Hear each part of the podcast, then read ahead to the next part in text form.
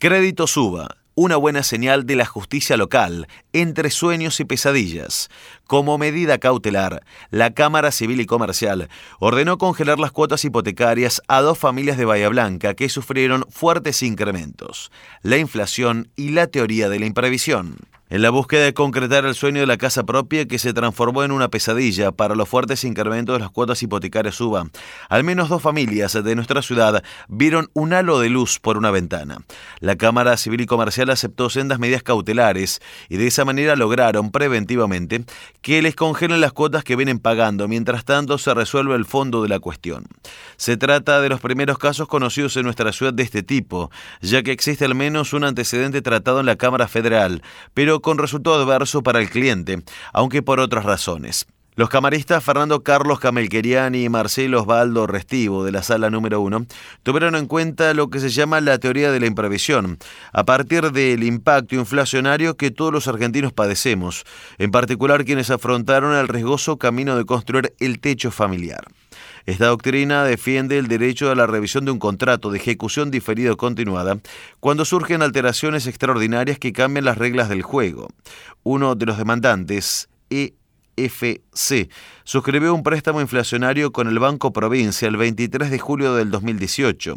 Para refaccionar su vivienda tomó un crédito de 1.900.000 pesos, el equivalente a 76.830 unidades de valor adquisitivo, que esa fecha tenían un costo individual de 24 pesos con 73 centavos.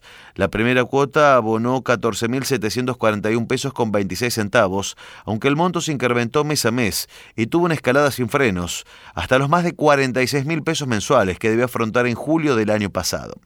MFC reclamó ante el banco que se limite la cuota al 30% de sus ingresos, que se haga una reliquidación de las desajustadas y denunció el incumplimiento del decreto 319-20 y la comunicación a 6884-20 del Banco Central, pero no tuvo respuestas.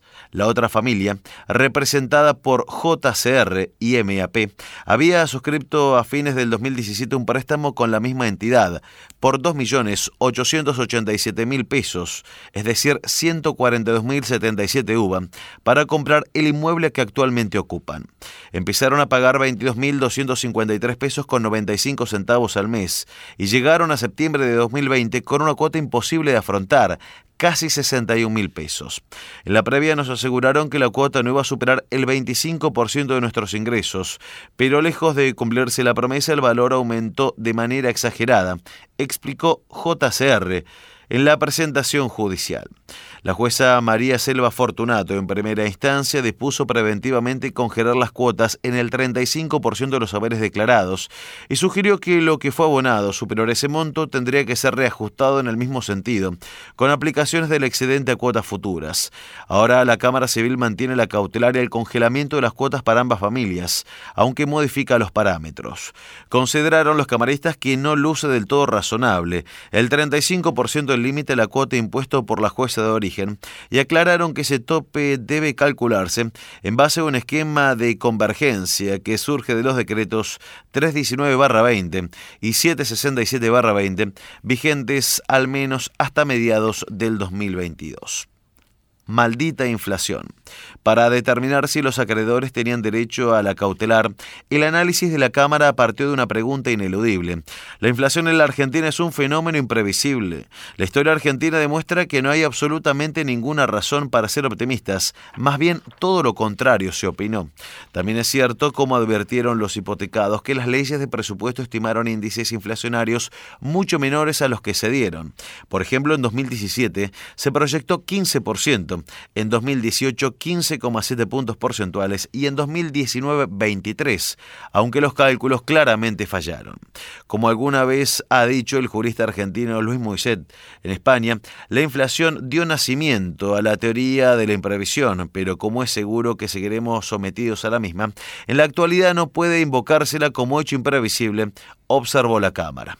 De todas maneras, luego de hacer un breve recorrido histórico que incluyó el Rodrigazo de 1970 1975, el cigotazo de 1981, la hiperinflación de 1982 y 1989 y el colapso de 1990 con niveles récords y la crisis del 2001, sucesivo estado de emergencia, los jueces destacaron que desde el 2010 la inflación acumuló un incremento superior al 1000% y promedió casi un 35% anual.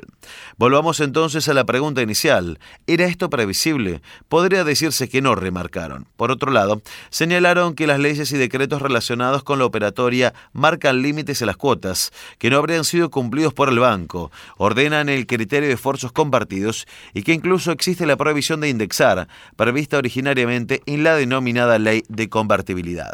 Y en el mismo sentido, resaltaron que la grave situación económica del país permite considerar en principio excesiva onerosidad sobreviniente, producto de una alteración extraordinaria de las circunstancias existentes al tiempo de celebrar el contrato. En este último punto dieron sustento a la teoría jurídica de la imprevisión para resolver a favor de las dos familias acreedoras.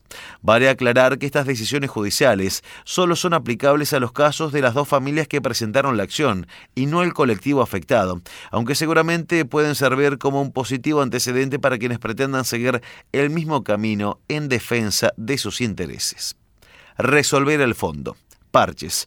Marcelo Mercere, representante del colectivo de hipotecados Suba, declaró al portal Tiempo Judicial que hay parches, pero nunca se vio el fondo, saber si se puede o no indexar los créditos exceso. Las cuotas UBA estuvieron congeladas hasta enero y desde ese mes rige un sistema de convergencia con indexación mensual por inflación. Según Mercedes, se proyecta una suba del 70% anual por encima de los ingresos. Legislativo.